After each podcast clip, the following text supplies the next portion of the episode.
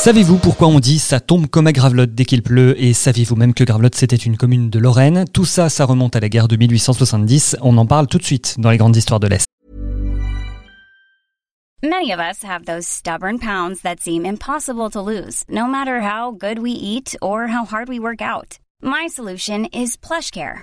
PlushCare is a leading telehealth provider with doctors who are there for you day and night to partner with you in your weight loss journey. They can prescribe FDA-approved weight loss medications like Wagovi and Zepbound for those who qualify. Plus, they accept most insurance plans. To get started, visit plushcare.com slash weight loss. That's plushcare.com slash weight loss. Je suis Grégory Barbier, je vous raconte la guerre de 1870, comment trois départements sont devenus allemands et pourquoi on a édifié un lion à Belfort. C'est la deuxième saison des grandes histoires de l'Est. Épisode 2, ça tombe comme la gravelotte.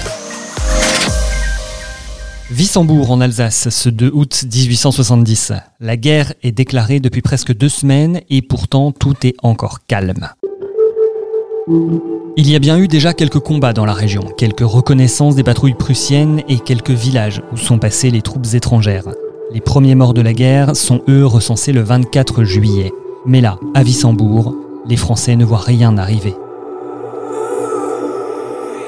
En fait, ils ne voient surtout pas les forces allemandes qui sont en train de rassembler plusieurs dizaines de milliers d'hommes et près de 150 canons pas très loin. Incroyable, mais plutôt symbolique de ces différentes batailles du Nord-Est où l'ennemi aura souvent une longueur d'avance sur les Français. L'armée allemande, elle, connaît les territoires, connaît la topographie, connaît également eh bien l'armement qui est face à elle. Laurent Turner, directeur du musée de la guerre de 1870 et de l'annexion à Gravelotte. Donc du coup, ils vont très rapidement avoir le dessus et puis ils vont comprendre également que la stratégie française est facile à déjouer. En termes de stratégie, on est proche de pas grand-chose faut être honnête. L'idée est surtout d'avancer et surtout l'armée française se perd assez rapidement dans ses premières victoires et est persuadée d'une chose, c'est qu'elle est l'armée la plus forte en Europe. Deux jours plus tard, c'est l'assaut. Le 4 août, alors que les soldats français préparent à manger, sont occupés au corvée ou nettoient leurs armes au cas où, une première détonation retentit à 8 heures du matin. Puis une deuxième, une troisième. Les obus ne s'arrêteront plus les troupes françaises ne peuvent que reculer pour essayer de rejoindre une autre division et protéger le chemin de fer, essentiel.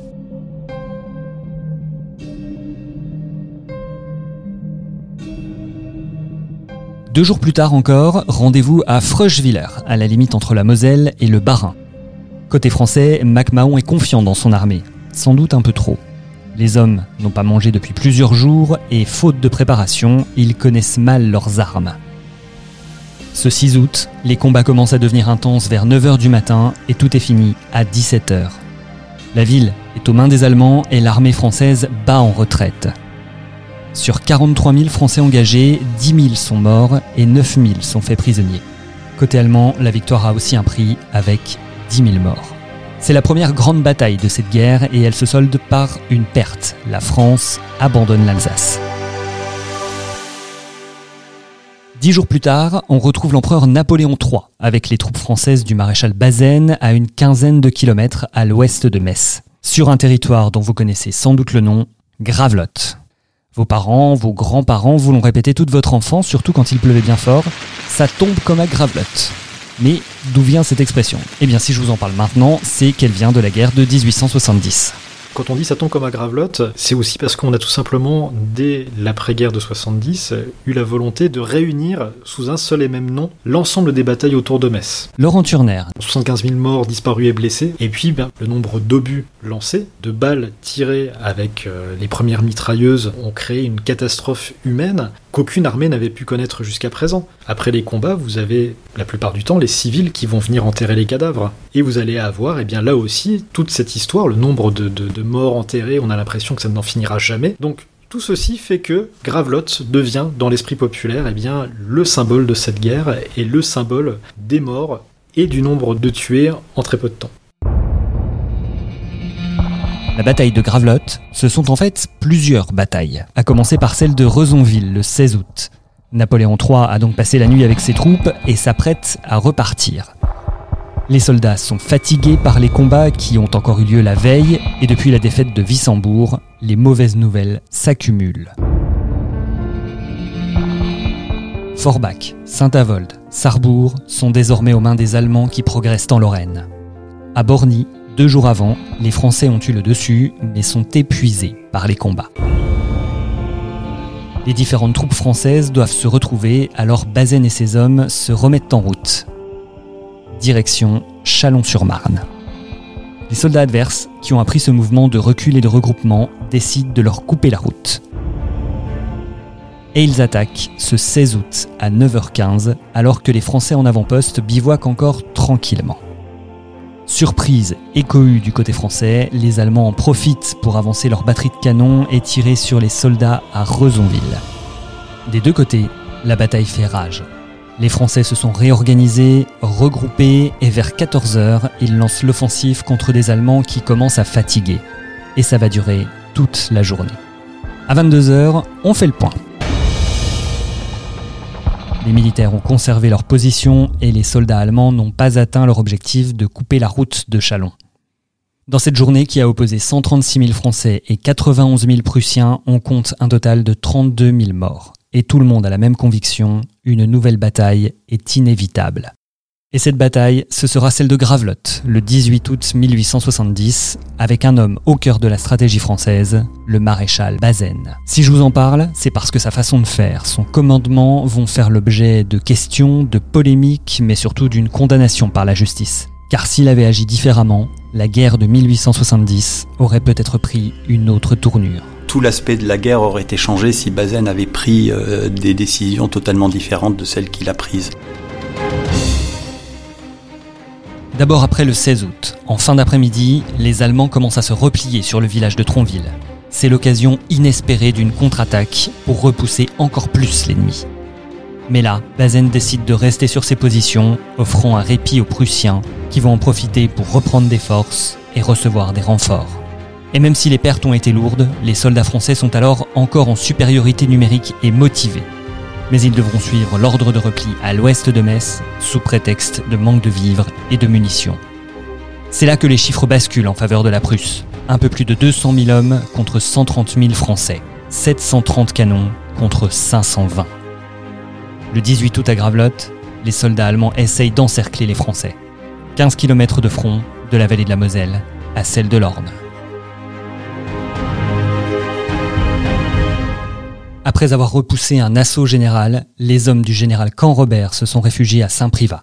Pour eux, pas de renfort. Bazaine juge cette bataille secondaire. Au sud du village, certaines fermes sont transformées en forteresses par les Français. Cet endroit aura le surnom de ravin de la mort. En soirée, les combats ne sont toujours pas terminés à Saint-Privat où l'on se bat jusque dans le cimetière alors que l'église juste à côté est en train de brûler. Les corps à corps sanglants ne cesseront qu'à la nuit vers 22h. Et le lendemain matin, plutôt que de reprendre le combat, Bazaine donne l'ordre de se replier dans Metz. À Gravelotte, les munitions sont tombées nombreuses, les hommes aussi. Entre le 16 et le 18 août, 40 000 morts, plus de 20 000 blessés et 4 400 disparus. En ce mois d'août 1870, les Prussiens avancent en Lorraine, et les habitants ont deux attitudes différentes en voyant les envahisseurs. À Nancy, on attend. Les forces militaires se sont déjà repliées et la ville ne possède ni armes ni munitions. Le 14 août, les cavaliers prussiens se retrouvent place Stanislas et occupent la ville. la ville de Nancy notamment était beaucoup moins fortifiée que ne l'était Metz. Euh, l'entrée était beaucoup plus simple. Laurent Turner, directeur du musée de la guerre de 1870 et de l'annexion à Gravelotte. Et stratégiquement, l'armée française était persuadée que Metz était la place forte à défendre au même titre que Strasbourg, parce que c'était la, place la plus proche de la frontière. À partir du moment où on résistait au maximum sur ce lieu, eh bien, on empêchait l'ennemi de rentrer plus encore dans le territoire. À d'autres endroits, on résistera tant qu'on peut, aidé par la configuration des lieux et la protection des remparts. À Toul, les Allemands ne s'attendent qu'à une résistance symbolique. Ils ont besoin de la ville pour sa ligne de chemin de fer. Les Prussiens voulaient s'en emparer, mais ils voulaient pas engager de, de grands combats. Jérôme Estrada, journaliste, auteur du livre La guerre de 1870. Or, le commandant euh, va refuser toutes les sommations et il va résister au-delà de ce qu'on on pouvait croire. Et il faudra finalement à peu près 15 000 euh, hommes prussiens pour s'emparer de la cité le 23 septembre. À Thionville, il faudra 108 jours de siège et à Beach presque 8 mois. Après Gravelotte, l'armée du Rhin de Bazaine se met sous la protection des forts de Metz, une ville réputée imprenable. C'est d'ailleurs la base arrière de l'armée française dans le coin. Mais dès la mi-septembre, la situation se complique. La nourriture vient à manquer et le nombre de malades ne cesse d'augmenter. Ils sont 15 à 16 000 dans les hôpitaux. La population s'échauffe contre une éventuelle capitulation, mais finalement, Bazaine négocie une convention est signée le 27 octobre au château de Frescati.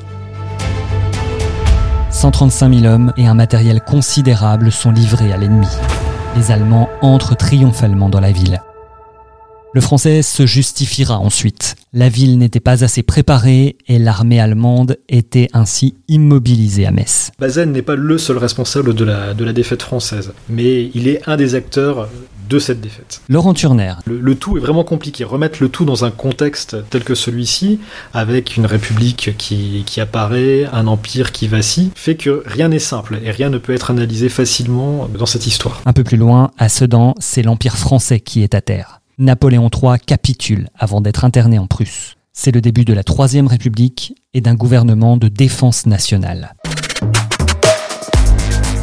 Les Allemands, eux, avancent vers le sud de l'Alsace et font au passage tomber Strasbourg après 48 jours de siège et près de 600 morts. Prochaine cible, Belfort, où ils rencontreront d'Enfer Rochereau qui va se battre comme un lion. Mais ça, c'est pour le prochain épisode. C'était la deuxième partie des grandes histoires de l'Est consacrée à la guerre de 1870, une série en 5 épisodes. Vous pouvez vous abonner à ce podcast sur Apple Podcast et toutes les autres plateformes, nous écouter sur Deezer et Spotify. J'ai écrit cette histoire grâce au livre La guerre de 1870, un livre édité par l'Est républicain, le républicain lorrain et Vosges Matin. Rendez-vous pour l'épisode 3, un lion à Belfort.